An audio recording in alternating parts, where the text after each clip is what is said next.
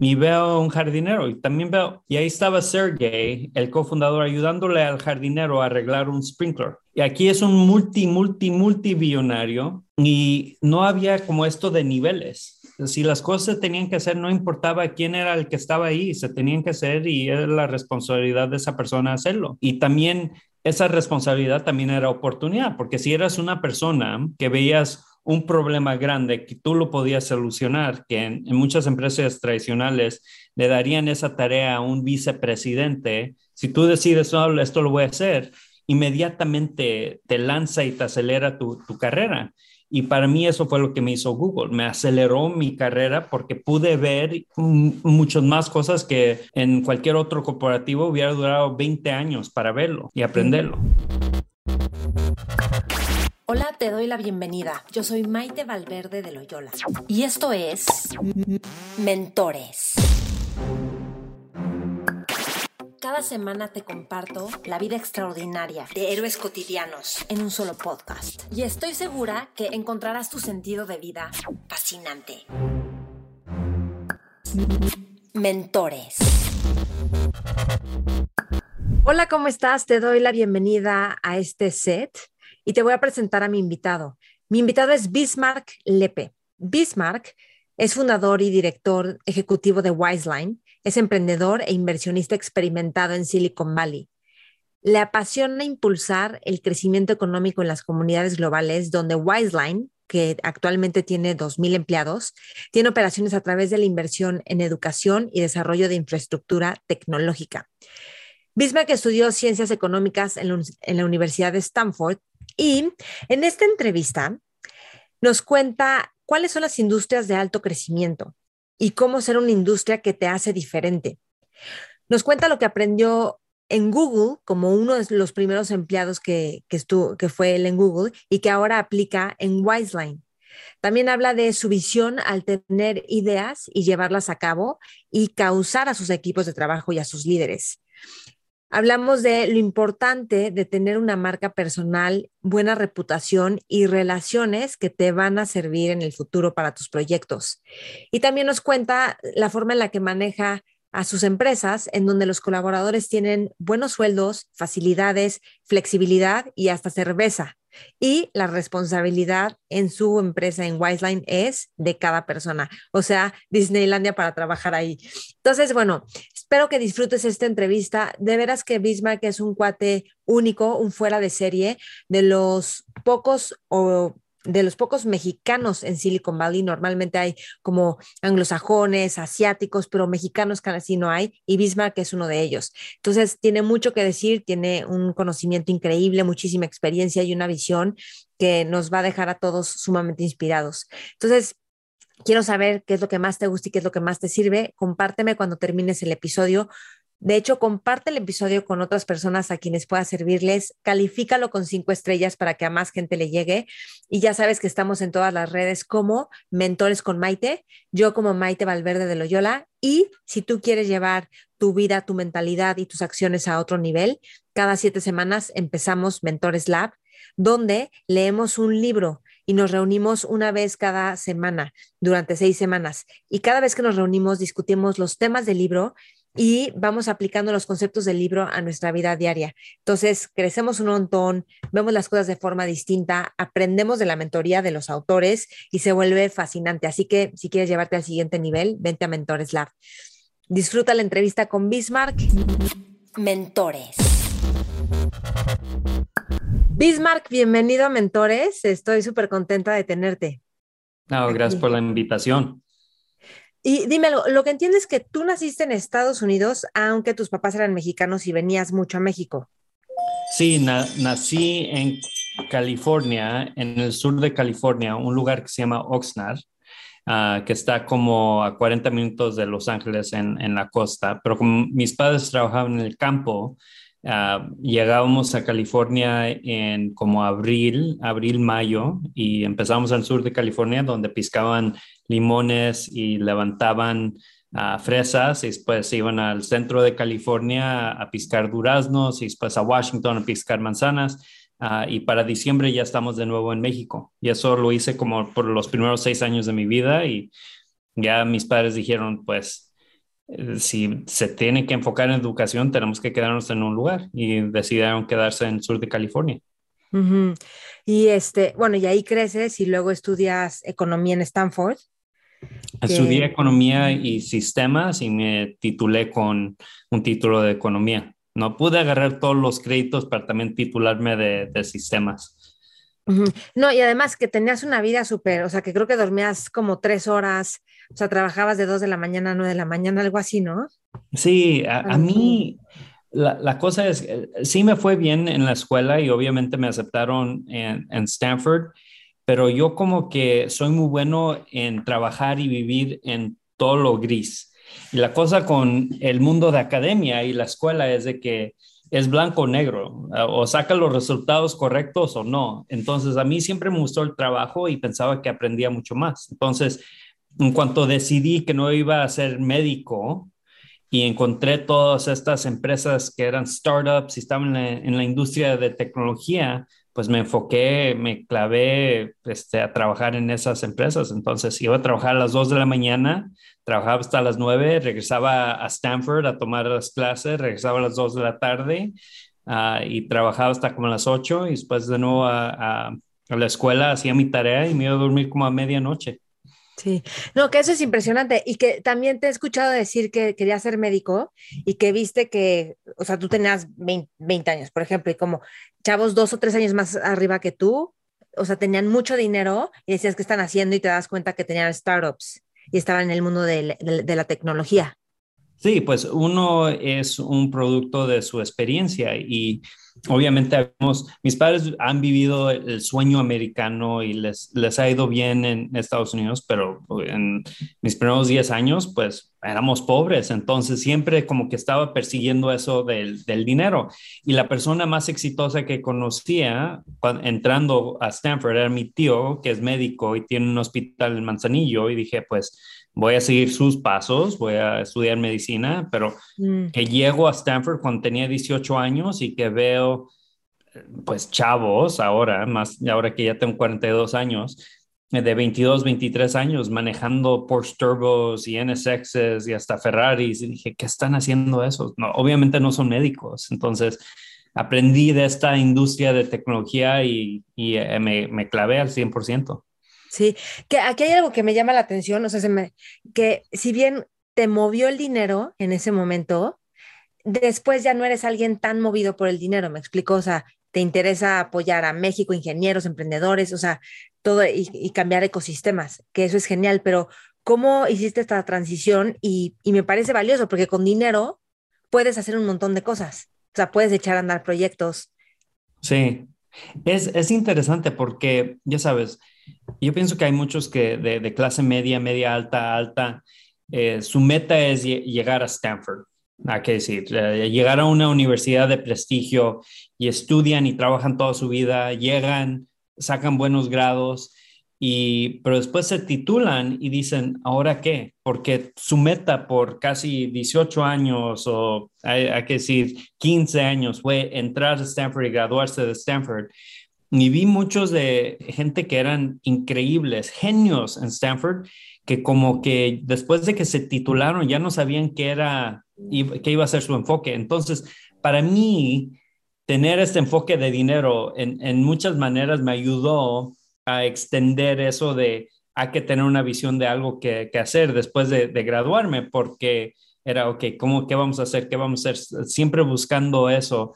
Y lo bueno es que pude agarrar chamba en, Google, trabajé en Google, uh, nos fue bien con el, con el IPO y, después ahí de eso de ten, tengo que hacer dinero, ya como que se acabó, porque no es como que eh, hice tanto dinero que me iba a ir a comprar una isla en el Caribe y ya uh, retirarme pero ese gusanito de, oh, pues tengo que hacer dinero porque no lo había tenido, ya, ya no era. Y por mucho tiempo, honestamente, como que me sentía como que, ¿qué, qué es mi, qué es lo que voy a hacer? Porque ya, ya tengo el dinero que necesito. y obviamente me, me salí de, de, Google, empecé una empresa y cuando empecé esa empresa, decidimos invertir en abrir oficinas en México para, para desarrollo de tecnología.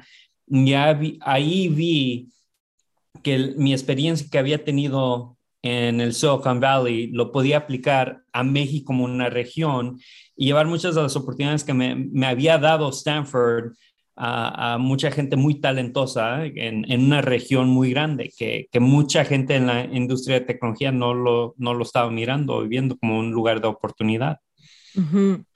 Em, creo que Google, o sea, te marcó en muchos sentidos en tu forma de, de trabajar y de ver también, pues a lo mejor una empresa de tecnología o de, porque también te escuché decir que como en un momento decías, me están mal acostumbrando porque cuando deje de trabajar en Google y me vaya a un corporativo normal, ya no va a estar tan padre como es aquí.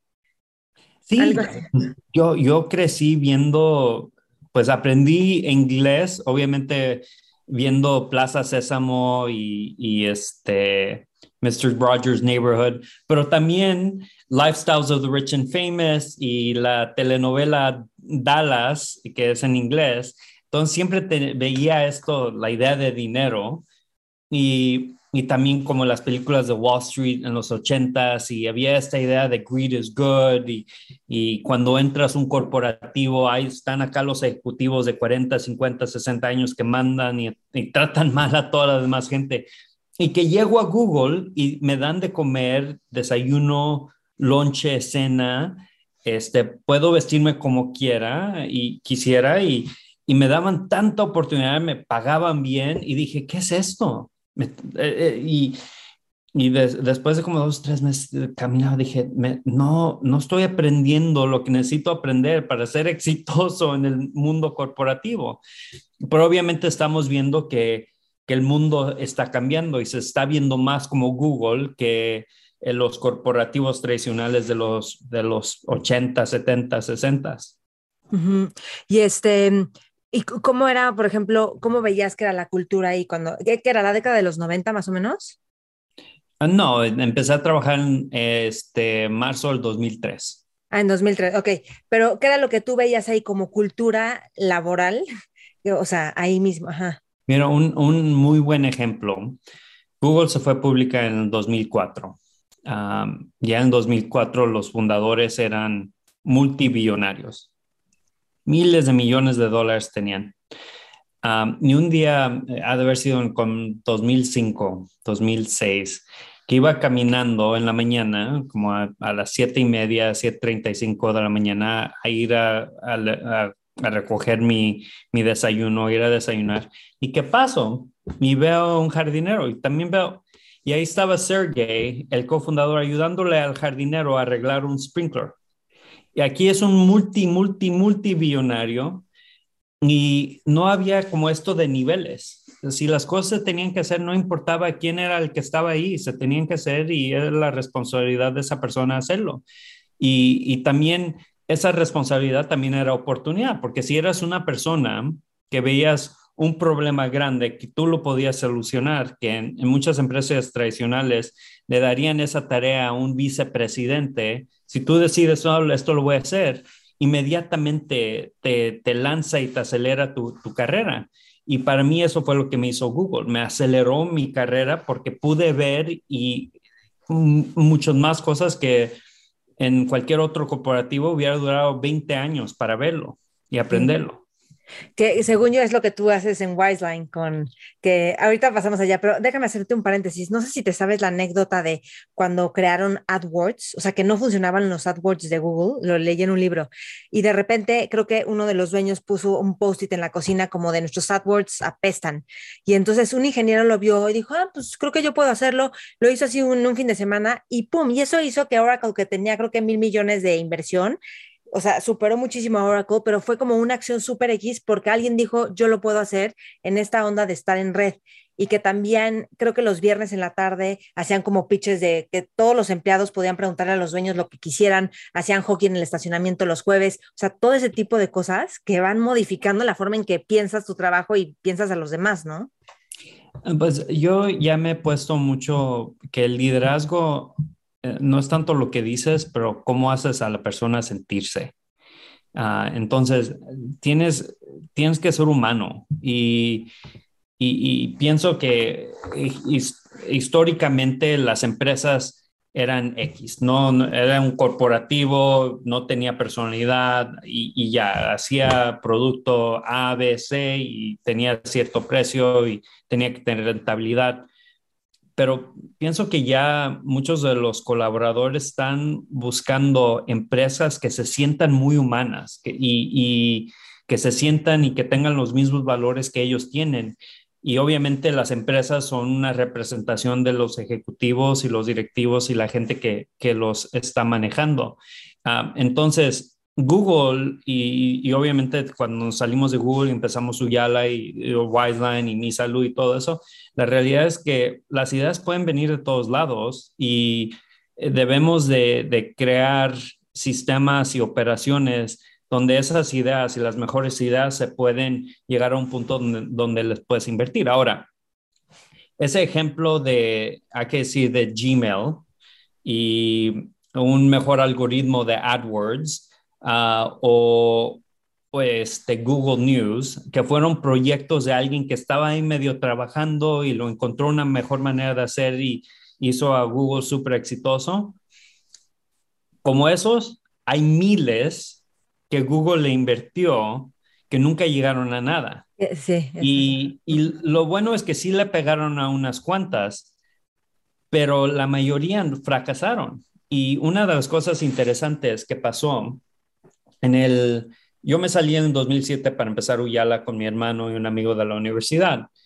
Eh, en el 2008 llegó un nuevo CFO que estaba viendo, él había venido de Canada Telecom o algo así, de un, corporativo tradicional de, en Canadá y, de, en, telefonía.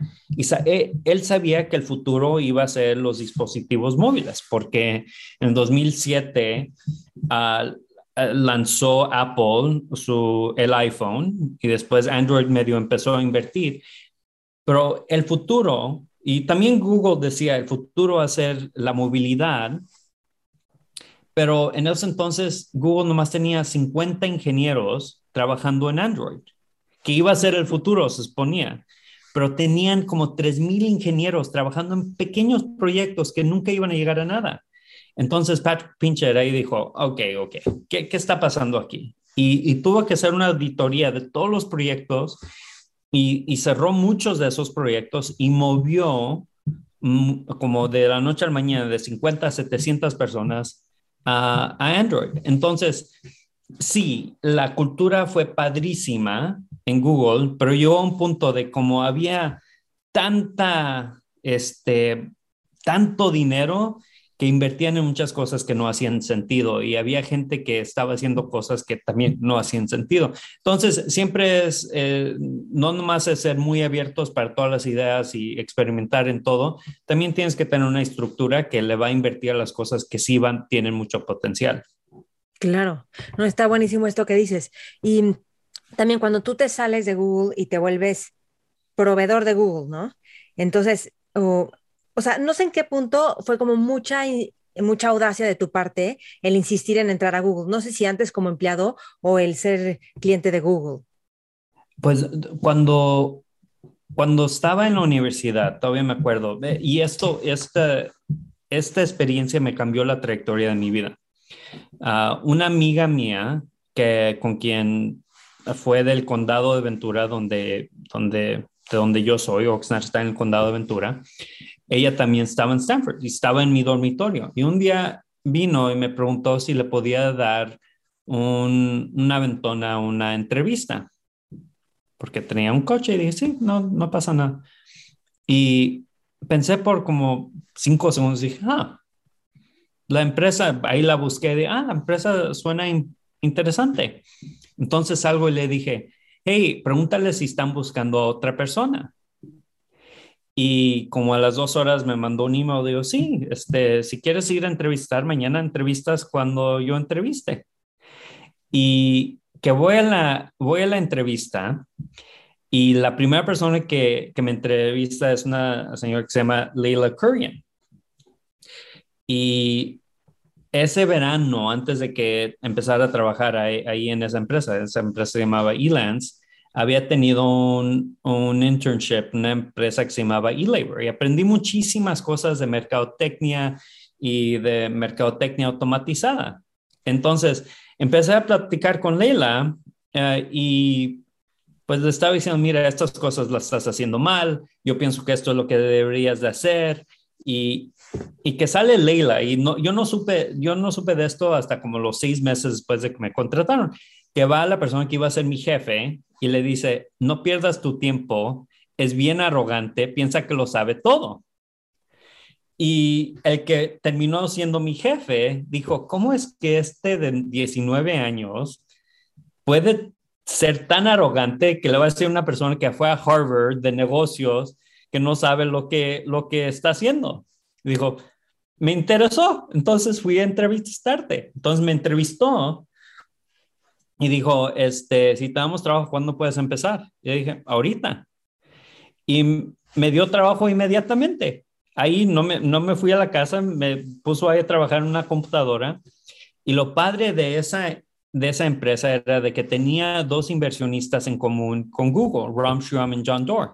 Y cuando Google lanzó su plataforma de publicidad como buen inversionista, los inversionistas ven en dónde han, han invertido y le dicen, hey, ayuda a esta otra empresa, compra sus productos, usa sus productos y vinieron a, a Elance y yo fui el primer cliente que tu, Google tuvo en su plataforma de publicidad. Entonces empecé a conocer a Google eh, cuando tenía 20, 30 personas la empresa y fui su primer cliente, fui su cliente más grande y después llegué a un punto donde ya era un cliente que ni le regresaron las llamadas este, porque Google estaba creciendo y tenía clientes mucho más grandes pero ya cuando me titulé, el gerente de ventas me vino y me dijo, hey, este, tú sabes usar la plataforma y sabes el producto mejor que muchos de nuestros ingenieros y gerentes de producto, ¿por qué no te vienes a trabajar en Google? Y primero le dije que no, porque honestamente yo tuve que pagar mi colegiatura y la pude pagar por Elance. Elance me daba la flexibilidad de entrar a las 2 de la mañana, me pagaba bien, me fue bien y me dieron una oferta de tiempo completo ya después de que me titulara. Y que se me queda bien todo el gerente de ventas y dice, estamos facturando 650 mil dólares al día con 96 empleados. Y le dije, sí, sabes, tienes razón, mejor me voy a Google. Ah, y fue eh, algo increíble. Cuando empecé había un poquito más de 200 empleados eh, de tiempo completo en Google. Ah, y cuando salí cuatro años y medio después ya tenían casi 10 mil empleados en, globalmente. Ah, y fue una experiencia increíble. Sí, está increíble. Dime algo, en esta entrevista donde te tacharon de arrogante, Ahí tú fuiste, o sea, ¿cuál era tu estrategia? O sea, ¿realmente veías eso y lo dijiste o querías que vieran que tú podías hacer una diferencia ahí? Eh, yo, yo pienso que la arrogancia, la ignorancia y la confianza ah, son muy parecidas y este... Ah, y, yo pienso que en eso, esos entonces era entre arrogante e ignorante, ¿eh? porque pensaba que sabía lo que sabía y yo creía que sabía lo que sabía y, tenía la confianza de decirlo, pero la realidad es de que yo sabía mucho de esto y lo que quería entrar es saber más de esto. Entonces, en el mundo pequeño de lo que había visto, lo pienso que lo sabía muy bien, pero había mucho más que aprender. Y, pienso que la manera me hubiera comunicado eh, hubiera sido distinto si lo hiciera de nuevo, porque al, fin del día no, no es tanto lo que dices, pero que lo que la gente procesa y escucha.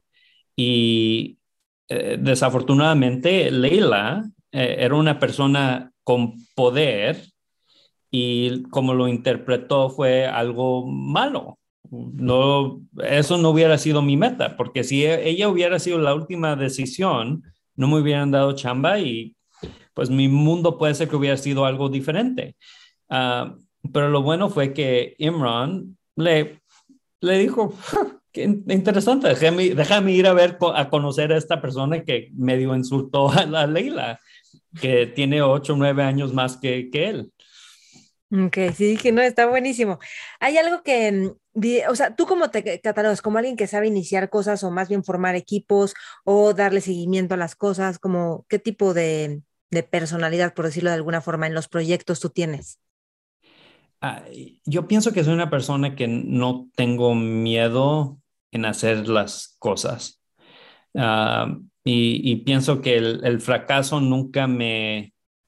Yo no tengo miedo al, fracaso y eso viene mucho de mi papá, porque mi papá a sus 13, 14 años se quedó sin papá y como era el más grande de su familia, él se empezó a venir a Estados Unidos a trabajar en el campo y terminó mandando a cinco de, sus hermanos a la universidad y construyó una casa familiar y, y cuando se casó les dejó todo. Y, y, él siempre dijo, pues, y ahora voy a empezar un nuevo capítulo con mi familia. Quiero que ellos ya estén bien levantados con la inversión que necesiten para ellos. Pues, y empezar de cero. Obviamente a mamá no le gustó eso porque dijo, ¿cómo es que estás empezando de cero con tu, con tu familia? Ah, pero él, él, siempre fue así, dijo, con que tenga mi, mi, salud y los pies sobre la tierra, no importa. Este, siempre uno puede empezar de nuevo, no, no, no pasa nada. Entonces, pienso que empiezo de ahí, de que, ¿qué pasa? que lo peor que puede pasar es el fracaso y pues le trabajas un poquito más para, para regresar al punto donde estabas. Pero si, te le, si le pegas, el retorno va a ser increíble. Entonces, eh, ese es eso como que, ¿qué es lo peor que puede pasar? Sí, ¿qué es lo peor? Pero también creo que sabes escoger en qué poner tu energía, ¿no? pues no es como cualquier cosa, sino que estás viendo qué es lo que va, como hay una visión como más, más futurista y global de algo.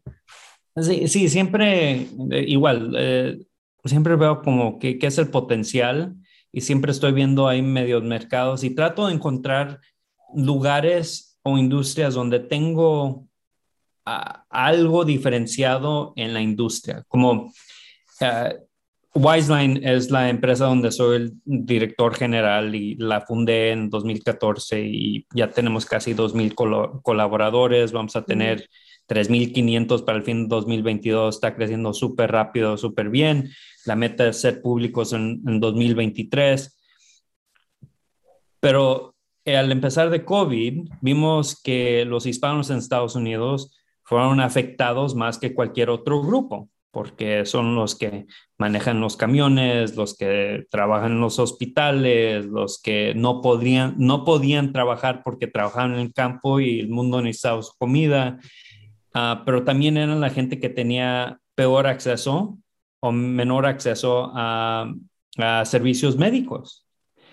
Y dije, pues aquí debe de haber una solución. Y aplicamos el mismo modelo que tiene Wiseline, de usar talento en un lugar para ofrecer servicios en otro digitalmente y empezamos una empresa que se llama Mi Salud, ah, que usamos médicos en México como health coaches que hacen la primera parte de la consulta todo en línea y si necesitan recetas o ver un médico en persona o estudios, tenemos médicos en Estados Unidos que pueden hacer eso, pero el 90% de las consultas se hacen rápidamente con médicos que están en México todo en línea. Entonces, ya podemos ofrecer un servicio a, a, nuestra gente en los lugares donde están, no tener que ir perder todo el día en las clínicas gratis, gratuitas que están este, en diferentes partes, pero casi nunca cerca de donde trabajan, tienen acceso a eso a un precio mucho más barato. entonces, siempre estoy como que viendo qué son las oportunidades, pero eh, como todo, yo pienso que los cimientos son importantes y cada vez que pasa una experiencia aprendes algo nuevo. Como yo no hubiera podido empezar Uyala si no hubiera trabajado en Google, obviamente aprendí mucho de qué era formar corporativos, pero el estar en Google fue de que me, me abrió los ojos a la industria de video, porque mi, mi equipo en Google estaba encargado en monetizar todo lo que era el contenido que no era de texto. Entonces, eventualmente Google creó una plataforma de publicidad de video Y cuando Google compra YouTube, dije, ah, mira, aquí hay una oportunidad. Entonces, el haber estado en, en Google cuando compramos YouTube me abrió la oportunidad de, de Uyala. En Uyala vimos la oportunidad de poder crecer equipos en, en, México porque abrimos oficinas en Guadalajara en 2010 y el aprender de cómo, cómo usar ¿Qué, talento. ¿Qué es lo que hacía Uyala? ¿Ah? ¿Uyala qué es lo que hacía? Uyala era una plataforma uh, para la reproducción de videos. Entonces, oh, ahora mucha gente conoce Netflix y hace streaming. Uh -huh. lo, que nos, lo que hacía Uyala era una plataforma para que cualquier empresa de medios pudiera ofrecer streaming de su contenido. Uh -huh. Y en el 2007 había muy pocas empresas que lo estaban haciendo, ¿no? entonces Netflix todavía está mandando disquitos uh, y así fue como empezó Uyala. Y en el 2010, uh, cuando la economía empezó a mejorar en Estados Unidos, uh, vimos que iba a ser imposible contratar y retener muy buen talento porque se iba a poner competitivo y empezamos a ver dónde había muy buen talento y decidimos invertir en México, en Guadalajara específicamente. Y eso me abrió las, las puertas y la, la visión de, de, México. Y obviamente con, con Wiseline empezamos al 100% con el equipo en México y eso abrió las puertas en lo que estamos haciendo ahora con mi salud. Sí, sí, no, y aparte lo que entiendo en Wiseline es que puedes trabajar, o sea, bueno, en Guadalajara estás creando como una, tu intención es crear como una especie de Silicon Valley, porque dices que Silicon Valley ya no se da abasto también hasta para vivir ahí, ¿no? Con gente que a lo mejor no puede viajar, ingenieros que sean bien pagados, que tú les das como este tipo de, que tengan desayuno, comida, cena, que tengan acciones, que tengan, o sea, como diferentes, este, pues, beneficios que tú viviste, ¿no? Uh, pues en el Silicon Valley, hay que decir, un, un buen ingeniero gana entre 400 mil y 500 mil dólares, que suena mucho. Pero, pero viviendo allá. Pero, pero cuando, cuando vives en California, los impuestos de California son un 13%, los impuestos de San Francisco son otro 2%, los impuestos federales son casi 40%, entonces nomás te queda como el 45% el promedio de casa pequeña de unos, no sé, 120 metros cuadrados en San Francisco te sale como a 1.8 millones de dólares. La colegiatura es cara de lo para tus hijos porque las escuelas públicas no son muy buenas en California. Entonces, hay todos estos gastos que este, este mito de del American Dream todavía existe en Estados Unidos, pero ya son muy se seleccionados los lugares donde puedes, puedes vivirlo. Y, y, con tecnología, porque las empresas de tecnología tienen tan altos márgenes, pueden pagar bien, pero la gente puede trabajar de cualquier lado. Entonces, en México, uh, porque el costo de capital todavía es, es caro, en Estados Unidos los intereses de 0% se ven por todos lados. El, el interés en, en, en uh, de los CETES en, en, en, México todavía está como el 6-7%. Los precios todavía están bajos. Entonces, al, si alguien habla inglés y sabe de tecnología, este, puede ganar muy bien, suficiente para comprar casa, para invertir, para mandar sus hijos a buenos colegios, para uh, poner, crear un patrimonio. Y si les va muy bien en una empresa de tecnología, también va, van a recibir acciones donde esas acciones se van a convertir en algo que sí va a ser un patrimonio grande. Como hace poco en Wiseline hicimos una transacción donde este, entraron nuevos inversionistas que le compraron las acciones a muchos de los primeros empleados que tuvo Wiseline, a los inversionistas, y hubo unos cuantos empleados que hicieron millones de dólares, muchos que hicieron cientos de miles de dólares y muchísimos que hicieron diez de miles de dólares de sus acciones. Y eso empieza a cambiar las trayectorias de familias. Y, y la cosa de, de, tecnología es una persona que empieza ahora, ahora, en dos años vas, vas a ver suficiente de programación para poder en un trabajo que le paga arriba de 30 mil dólares al año. Uh -huh. En dos años. No, y que además tú, O sea, como que si ellos se quieren ir a emprender otro proyecto, tú tienes otras ideas de proyecto, pues casi que como que los vuelves socios o inviertes en los proyectos que ellos tienen. O sea, como que no tienes un tema con que se me fue un super ingeniero. Al contrario, los apoyas y te quieres seguir vinculando con ellos, ¿no? Eh, y eso, eso pienso que es lo bonito de la industria de, de tecnología, que se apoya mucho la industria de tecnología porque en, industrias tradicionales, y muchos, muchos de los negocios que son los negocios fuertes de México, como que duran generaciones para crear un, un negocio grande. Entonces, el abuelo dice, pues esto me costó y no, ¿cómo es que le voy a dar lo que a mí me costó 40 años de mi vida para formar?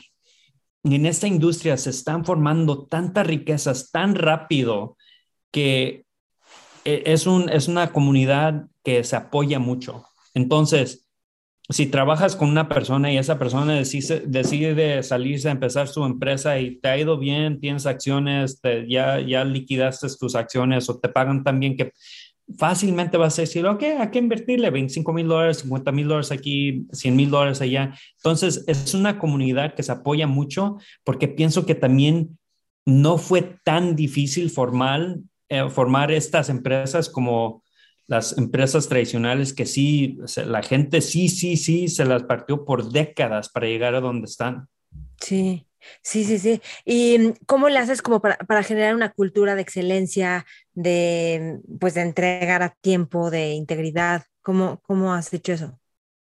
Ah, pienso que eso es, tienes que poner los ejemplos y de, decir qué, qué, es importante para la empresa y y dar los bonus cuando los valores y las virtudes que son importantes, eso es lo que sale y lo que representan los colaboradores.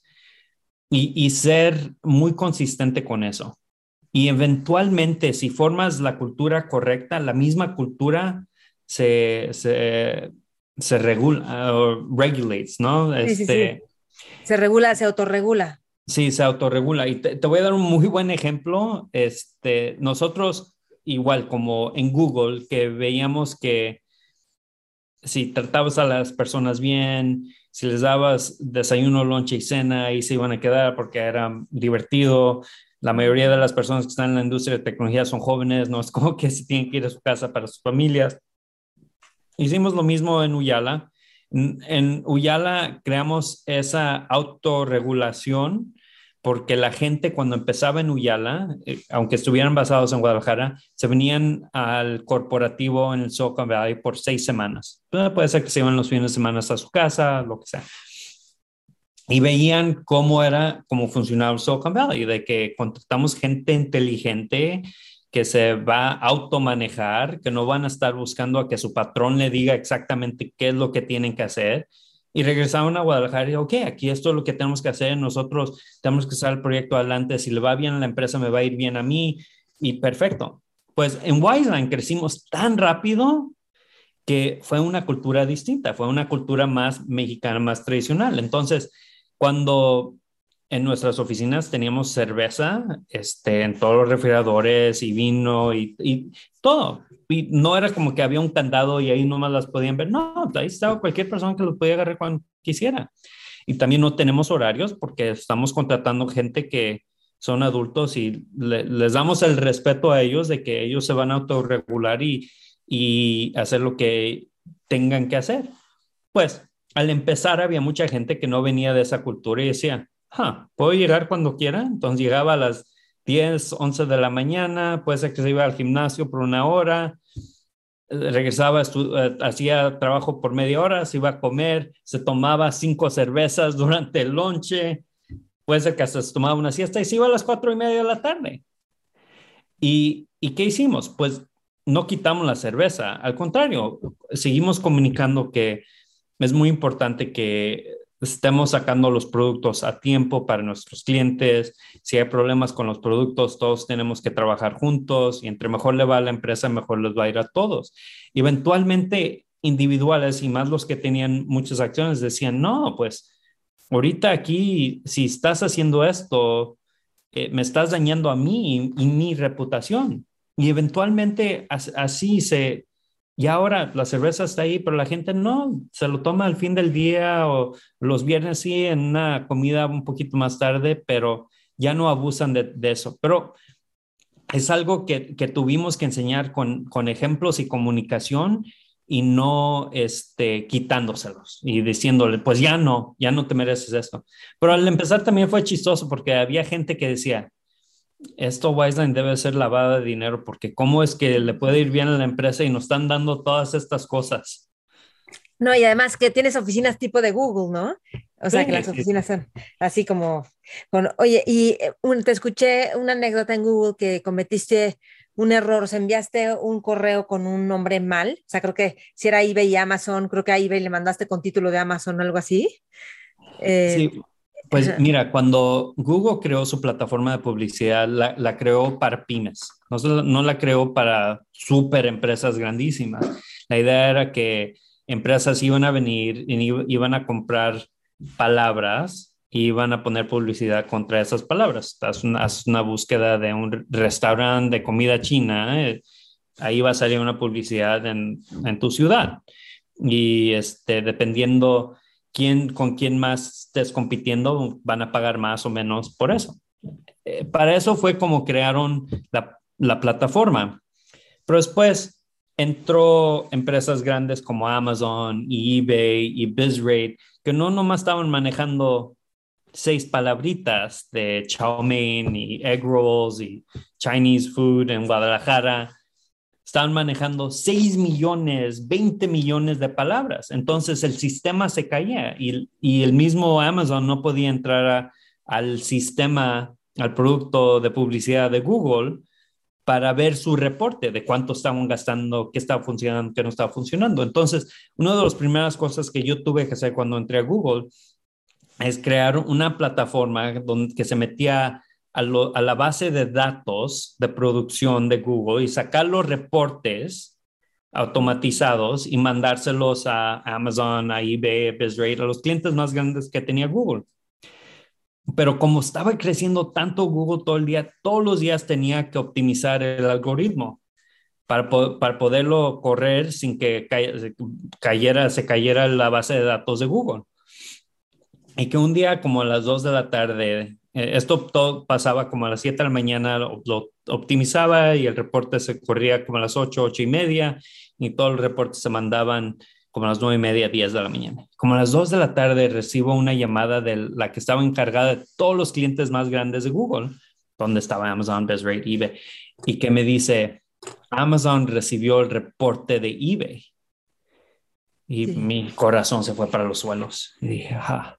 Entonces, que voy ver y vi el, error que cometí. Entonces, inmediatamente lo, lo, arreglé, corrí todos los reportes de nuevo, se mandaron, vi, los, vi el reporte y vi que nomás Amazon había abierto el reporte, entonces nomás Amazon lo había visto. Corregí para que ya no pasara eso de nuevo, este, puse un algoritmo arriba del algoritmo para que automáticamente se auto optimizara y ya no hubiera errores manuales Después puse todo un reporte y se lo mandé al CEO Eric Schmidt, al gerente de ventas Omid Kordestani, a la cargada de mi grupo Olana Hirsch. Y eh, esperé. Esperé. Pero que les pusiste, este fue un error, esto es lo que este hice. Este fue error, esto fue lo que hice, ya lo corregimos, ya tuvimos una llamada con el cliente, ya, ya esto es lo que pasó. Y pensaba que inmediatamente iba a llegar uno de seguridad con, aquí está tu caja, pon todas tus cosas y vámonos. Y nadie llegó ese día. Este, el, el CEO me mandó un email y dijo, hey, thank you for putting this together.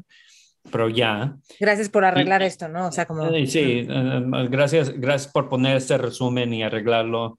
Y ya. Pero yo pensaba que alguien, seguridad, me iba a caminar por mi carro y ya, ya terminaste. Y dije, ay, qué qué padre fue esta experiencia de trabajar en Google. Sí, de que ah, voy a tener que buscar otra chamba. Y, nadie llegó ese día, y esto pasó como un martes. Entonces, del miércoles al, al, viernes empecé a quitar cosas de mi escritorio por si alguien llegaba, no era como que tenía que llevar una caja, ya nomás me, me salía caminando, iba a ser... Este, menos vergonzoso. Menos, menos vergonzoso. Pero nadie llegó el viernes Y la siguiente semana, como el siguiente lunes, tuve una reunión ah, en donde estaba el gerente de ventas. Y después de la reunión le fui y le dije, este, y le pedí perdón de lo que había pasado y como que se me quedó viendo de nuevo, como ese fue el que me dio la, primera oferta, dijo, ah, de eso, vimos el reporte, lo, lo, discutimos y ya parece que todo está bien, no te preocupes, no va a pasar de nuevo y hay que irnos a enfocar en, la, en las oportunidades más grandes. Y para mí ese fue un aprendizaje de que si vas a una empresa de alto crecimiento, las oportunidades son tantas que la misma gente no se está enfocando en, su propia carrera y que no los corran o nomás en, en que ellos les den el aumento de sueldo porque nomás hay, este, nomás hay X para los... No, en Google y en empresas de alto crecimiento hay tanta oportunidad que lo que necesitan es gente que, que haga más y hay más para todos. Entonces, cuando hablo con, con gente joven que está empezando su carrera, les digo, mira, ve a una industria que está creciendo y ve a una empresa que está en alto crecimiento, porque vas a aprender muchísimo, te van a dar responsabilidades de cosas que no sabes hacer, pero las vas a aprender ahí. Y lo muy interesante es que estas empresas atraen un talento increíble uh, que van a ser tus mentores, tus, eventualmente tus inversionistas, como la gente que yo conocí en Google, ahora el CEO de Salesforce, Brett Taylor. Trabajamos en proyectos juntos. Coco Rogerom, que era el número dos en Square ahí, este, Sheryl Sandberg, que es la CEO de Facebook. Toda esta gente era gente con quien trabajaba todos los días. Y Google, por ser Google, atraía un talento increíble. Sí, sí, sí. ¿Y este, qué industrias están creciendo ahorita? ¿Cuáles pues, señalarías tú? Lo, lo, lo, padre de la industria de tecnología es como lo veo un poco como la, la industria de electricidad. Eh, en los años 1900, todas las industrias empezaron a aplicar y usar generadores para generar electricidad para hacer, para sacar más producción de sus negocios. Y, eso fue todo. Eso fue la, la, manufactura, pero también los bancos y finanzas, porque ya no estaban velas para poder quedarse abiertos. Este, las industrias de deportes, todo se benefició por la electricidad. Entonces, donde nosotros hemos pensado mucho que la industria del Internet y de tecnología son empresas como, como Google y Yahoo, que son, no existían antes del Internet, la realidad es que la, la, la industria de Big Data está impactando a que todas las industrias. Entonces, ahora una persona que le gusta, a, qué decir, la, la industria de, de, de, hotelería. Ya hay empresas como Airbnb que están en la industria de hotelería, pero están aplicando tecnología a la industria de hotelería. Entonces, no es tanto que hay distintas industrias, es encontrar las empresas que están aplicando tecnología a sus industrias que van a crecer mucho más rápido que empresas tradicionales. no, genial. Y creo que hay algo en lo que tú pones mucho énfasis, que es la parte del marketing. O sea, como que has sabido ver que el marketing es lo que hace toda la diferencia. Uh, pues uh, construyes un producto y nadie sabe que existe, no vas a ser exitoso. Eh, ya en, en inglés hay el, el, lo que dicen de que you build it, they will come. No, la gente tiene que saber que, que existe.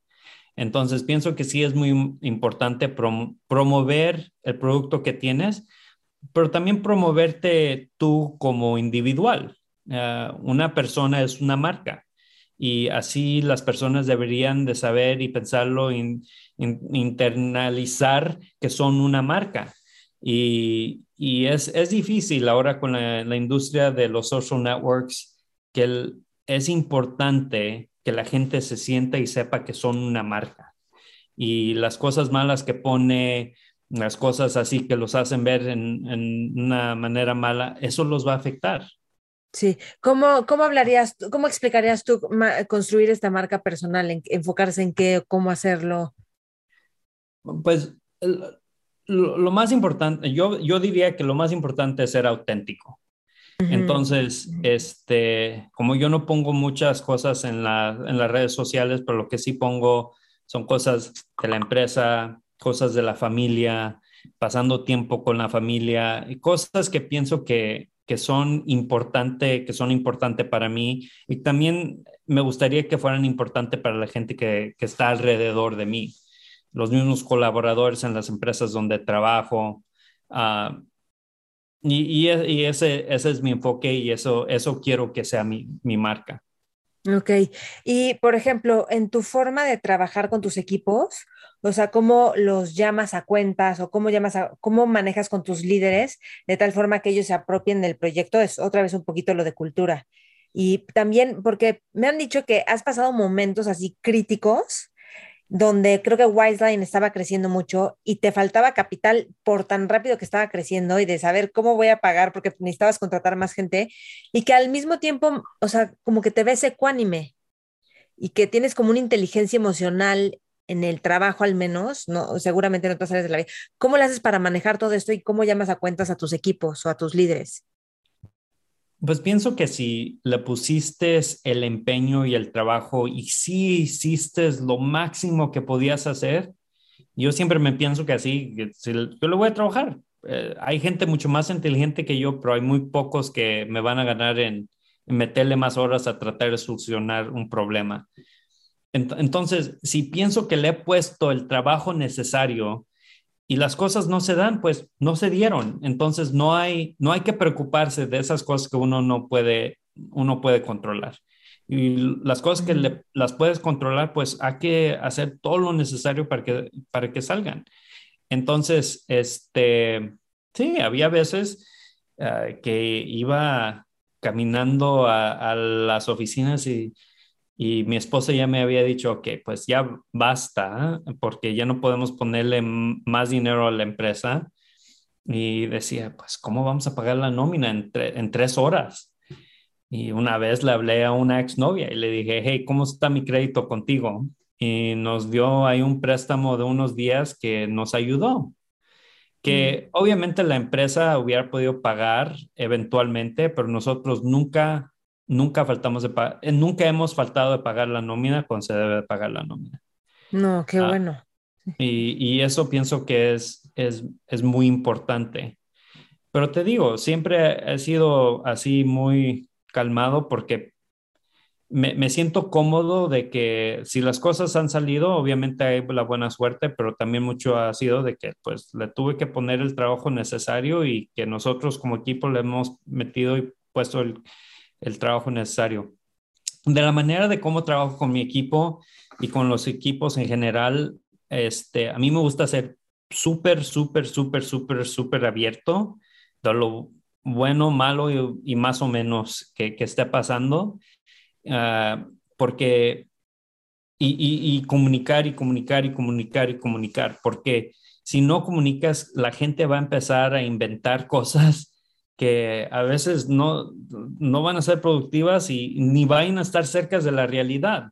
Entonces, en vez de tratar de ocultar ciertas cosas, aunque vayan a ser buenas, es, es mejor comunicar y ser lo más abierto posible.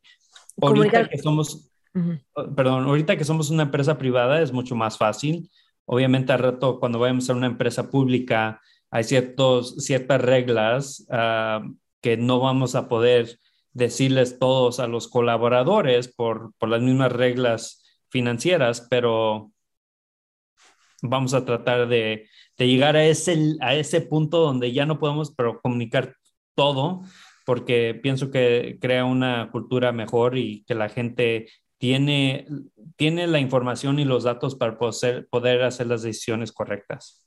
¿Cómo qué tipo de cosas comunicas que no es lo normal que se comunique?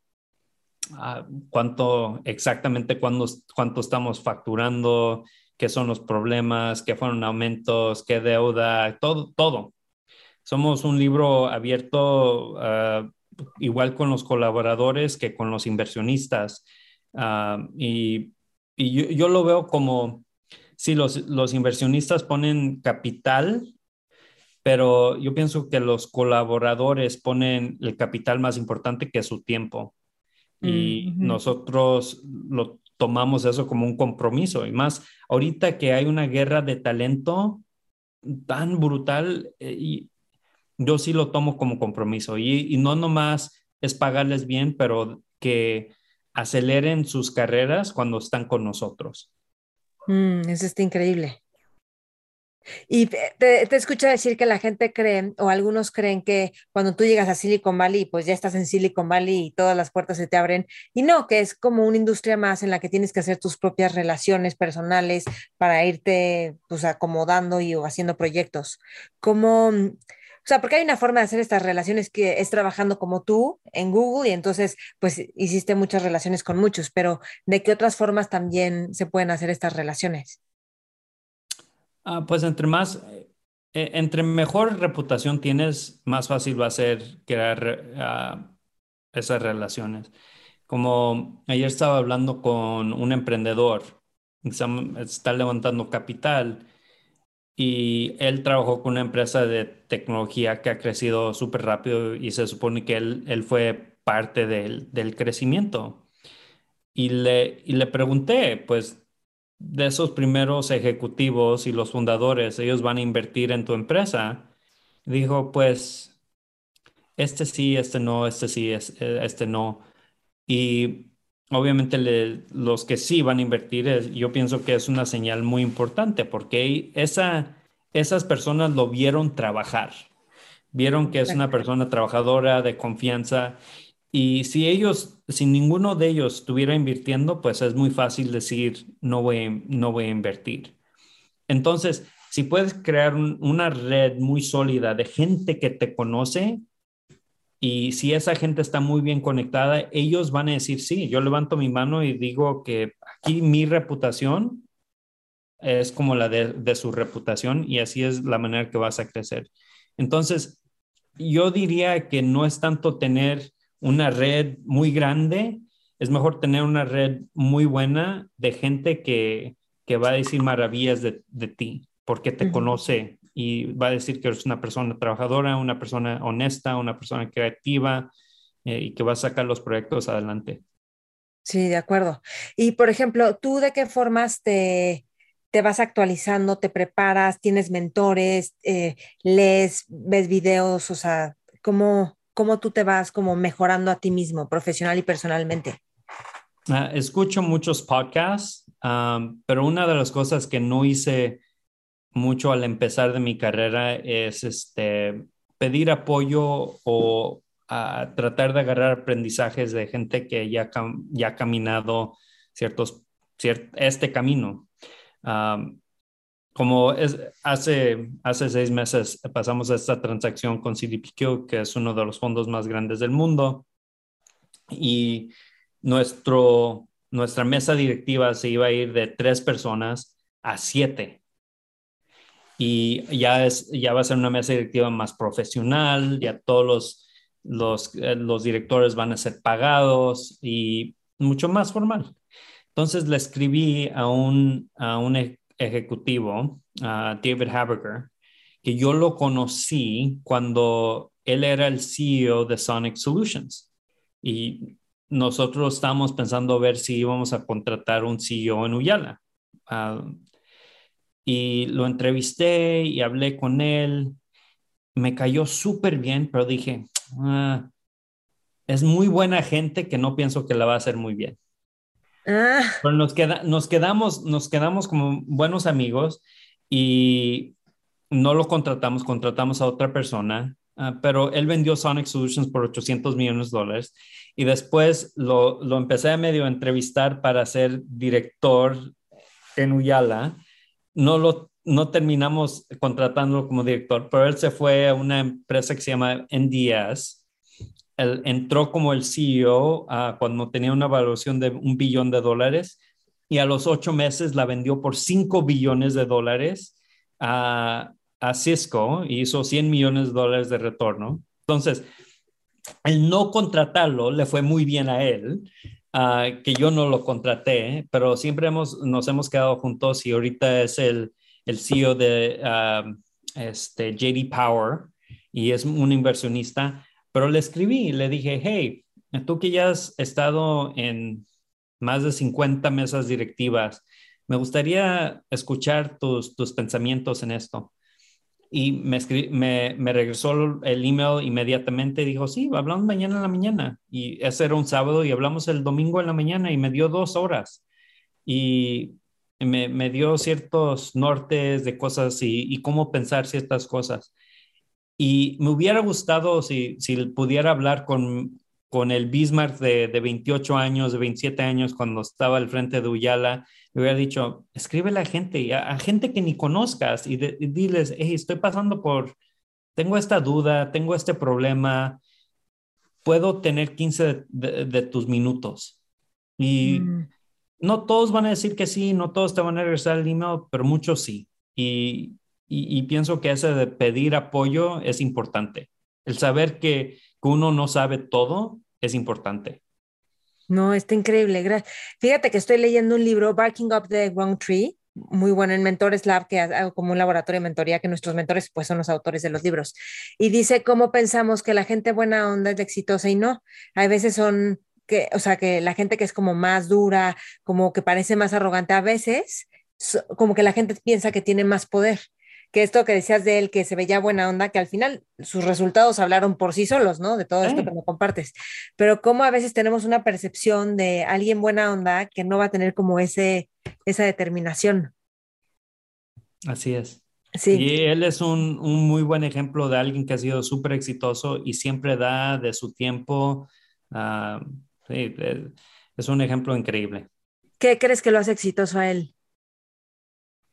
Uh, yo, yo pienso que él, él igual sabe lo que no sabe, uh, le, le, gusta trabajar, eh, uh, trata de aprender mucho de una industria y, y sabe seleccionar las empresas adecuadas. pero más que nada, yo pienso que es una persona abierta que la gente quiere trabajar con él. Mm. Sí, sí, sí, qué impresionante cuando la gente quiere estar contigo. Y a todos nos ha pasado de no me importa, pero yo quiero estar con esta persona, aunque sea en un proyecto laboral o de otro tipo de proyectos, porque es como lo que emana esa persona, ¿no? Y lo que te contagia. Este, y déjame preguntar, sé que duermes poco. ¿Cómo es tu relación con el sueño? Sé que siempre corres. Este, a ver, cuéntame un poquito de esa parte. Ah, pues me voy a dormir cuando estoy cansado y me levanto cuando me levanto. ah, ¿no eres de despertador? No, no soy de despertador. Ah. Como ahora me levanté a las 3 de la mañana porque tenía una reunión con la mesa directiva ahora en la mañana y tenía también una reunión con el CEO de, de mi salud a las cuatro y media de la mañana uh, y tenía que hacer unas cuantas cosas. Entonces, me levanté, preparé ahí lo que íbamos a hablar eh, y discutir en la mesa directiva, tuve mi llamada con, con el CEO, fui a, agarrarle el Starbucks a mi esposa eh, y después regresé, fui a correr ocho millas, uh, me bañé, saludé a los, a los niños, tuve mi reunión a las ocho y, y después estamos teniendo esta reunión. Ole, qué nivel de estructura. Y de repente sientes que tienes que romper como esa estructura o al contrario, sientes que eso te da orden. No, pues no tengo, obviamente tengo reuniones que están a las cuatro y media, hablo con, con Devin, ah, pero yo estoy bien cambiando lo que tienen que cambiar para, porque el mundo cambia. Y hay cosas, puede ser que si me hubiera levantado a las cuatro, no hubiera tenido tiempo para ir a correr y hubiera estado bien. Ok. ¿Y a qué hora te dormiste? Ah, me dormí como a las diez, pero todavía es como que estamos en medio horario de, de México. Ok, ok. Como fue a como a medianoche, que es un poquito más tarde de, de lo regular. Sí, sí, sí. ¿Y este, y lees mucho? Leo muchos artículos y leo El Economista todas las semanas, uh, pero más que nada porque corro como una hora al día, este, escucho muchos podcasts. ¿Qué, qué podcast escuchas? Uh, escucho con, por religión uh, Pivot de Kara Swisher y Scott Galloway, el profesor Scott Galloway. también escucho el podcast de, de Scott Galloway, Prof. G. Um, hay, este podcast que se llama All In uh, y son uh, cuatro personas muy exitosos en tecnología. Uno que fue amigo, colaborador en, Google, David Freeberg.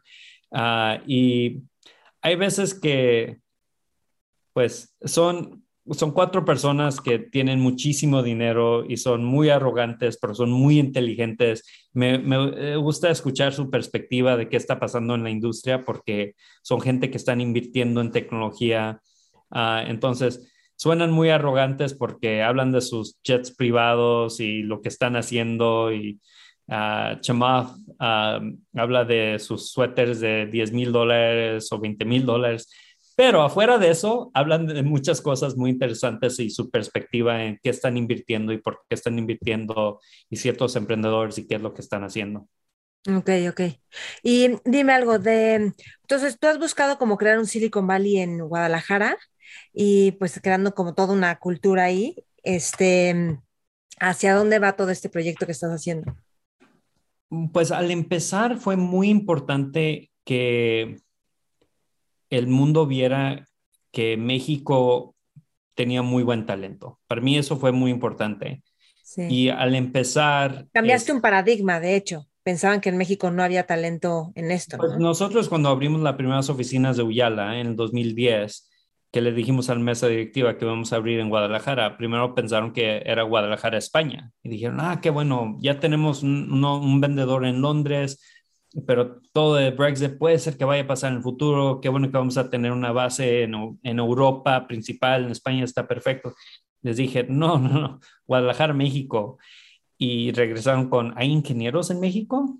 Y les dije, sí, y electricidad y el internet y, y los burros nomás salen los jueves y, y, así, esa fue la, percepción y por mucho tiempo esa era la percepción de que hay, hay tecnología, hay ingenieros, hay, hay infraestructura para, para, poder tener una oficina de tecnología, este, o todavía están ahí con, con este dial-up de, de internet bien despacio. Entonces, eso em, empezó a cambiar y ya para el 2014 no era así una, un paradigma de que había podido invertir, pero por muchos años mi enfoque era porque había gente de Aguas Calientes, de Hermosillo, de todos estos lados que querían hacer de, su lugar el, el, el, Silicon Valley de, en Hermosillo, el Silicon Valley en Aguas Calientes. Y les decía, miren, si, si queremos crecer la clase media, tenemos que hacérselo súper fácil a las empresas que van a invertir en poner oficinas en México y que sepan un lugar. Y, quería hacer Guadalajara como la marca. Mm. Pienso que ya Guadalajara es reconocido por la mayoría de los inversionistas como un lugar donde una empresa puede abrir una, una oficina y van a encontrar talento. Entonces, ya nos hemos hecho más de que, pues, ya está invirtiendo mucho en México, no nomás hay que enfocarnos en Guadalajara, ya que ver México como la República e invertir por todos lados. Entonces, en Hermosillo ya tenemos más de 50 personas, en Querétaro ya hay más de 100 personas, la Ciudad de México está creciendo súper rápido, estamos en Monterrey, en Colima, en Mérida, ah, quiero ir a Oaxaca, estoy hablando, estoy hablando y trabajando con farmacias del ahorro a ver si les podemos apoyar y hacer algo en Chiapas, porque el talento si hay 100 personas en cualquier parte del mundo, hay que decir el 10% van a ser increíbles y el 10% en cualquier población va a ser increíble. Entonces, no, no nos debemos nomás de cerrar y decir, pues este lugar nomás va a tener talento, no, el 10% va a ser increíble en cualquier parte del mundo que te vayas. Y puede ser que vayas a tener que invertirlo un poquito más para que aprendan inglés, aprendan a programar, pero ese 10% existe por todos lados y hay que ir a mm. encontrarlos. Me encanta. Y dime, ¿tú tienes dos hijos? Tres. Tengo Una, una, niña de seis años que va a cumplir siete en abril, uh, un niño de cinco años y una niña de tres años. Ok. ¿Y cómo, o sea, cómo estás educándolos? ¿Cómo piensas educarlos? ¿Qué es importante para ti como papá? Pues yo, yo crecí con esta idea de que tenía que hacer el mejor en todo. Ah, tuve la, la, fortuna de que mis padres que no ganaban mucho en un trabajo, tenían tres, cuatro trabajos cada uno, entonces nos dieron una clase media, media alta cuando era de educación, entonces aprendí a tocar el piano, tenía clases de karate, empecé a programar en, este tercer año porque me contrataron un, maestro de, programación. Pero tenía que ser yo el mejor de todo. Entonces veíamos algo en, en este, no sé, en Sábado Gigante de un niño que podía tocar el piano súper bien a los cinco años y mis padres me decían, ¿por qué no tocas igual de bien que él? Y entonces el siguiente día me la pasaba ocho horas practicando y es, ese para mis padres siempre fue eso, pero pienso que era porque como ellos no sabían que era el, el camino para el éxito, entonces entre mejor eres para más cosas, a una le vas a pegar. Mm. Y, y yo pienso que yo quiero que mis hijos sean cultos, pero más importante quiero que sean trabajadores. Entonces, como este mes pasado que, que la pasamos en Puerto Vallarta, uh, mis hijos van a la escuela aquí en Tiburón, California, pero todos los días tenían clases de español, los siete días de la semana, tenían clases de español, uh, uh, clases de matemáticas en español, todos los días tenían natación y en las tardes también tenían clases de ajedrez. Ah, entonces, yo al contrario de tratarlos de hacer lo mejor y empujarlos de que tienes que ser mejor, eh, quiero crear los cimientos y tengan acceso a muchas cosas y eventualmente tratarlos de canalizar en cosas que, que pienso que son importantes, que, que vean industrias de alta, alto crecimiento, que les interesen, pero que más que nada sean luchadores en esa industria que le van a entrar. Mi papá siempre decía que, mira, no importa qué seas, pero si eres el mejor en lo que haces, va a ser exitoso. Dices, si eres el mejor barredor, te va a ir bien. Porque siempre, siempre hay, va a haber recompensa alta para la persona que es el mejor para X. Ahora, si encuentras la industria y lo puedes canalizar bien y eres el mejor para eso, pues te va a ir súper bien. Bismarck, algo más que, bueno, si estuvieras en una mesa con jóvenes líderes, visionarios, exploradores, que yo digo que son todos los que escuchan este podcast porque es joven de actitud y de mente, ¿tú qué les aconsejarías? Eh, yo lo que le aconsejaría es, este, si están temprano en su carrera, yo ahorita con todo esta idea de emprendedurismo y de startups, es fácil llevarse de que, ah, pues voy a a empezar mi propia empresa.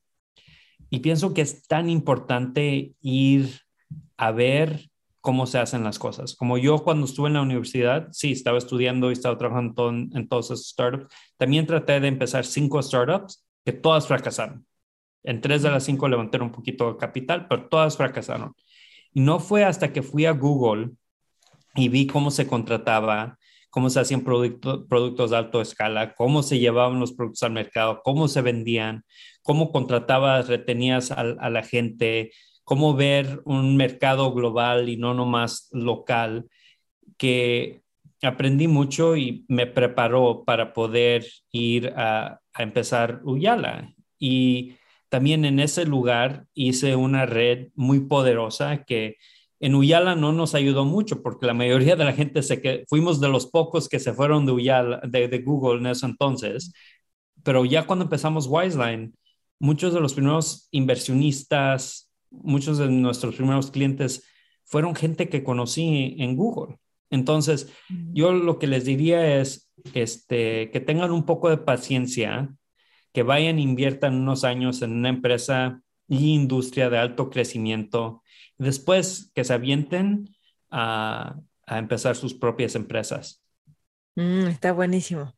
Bismarck, pues qué gusto, gracias. ¿Dónde te podemos encontrar si alguien quiere buscarte? Bueno, está wiseline.com. Bismarck arroba wiseline.com, bismarck arroba gmail.com. También estoy en Twitter y que se conecten con LinkedIn. Sí, Bismarck con CK al final, de grande. Así es. Sí, buenísimo. Pues qué gusto, Bismarck. Gracias. No, un placer. Mentores.